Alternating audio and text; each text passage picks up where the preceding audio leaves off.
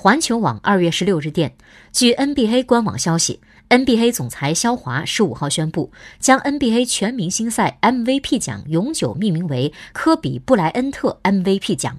此前在坠机事故中去世的科比生前曾十八次入选全明星并且四次创纪录的在二零零二年二零零七年二零零九年和二零一一年获得全明星赛 mvp 奖项。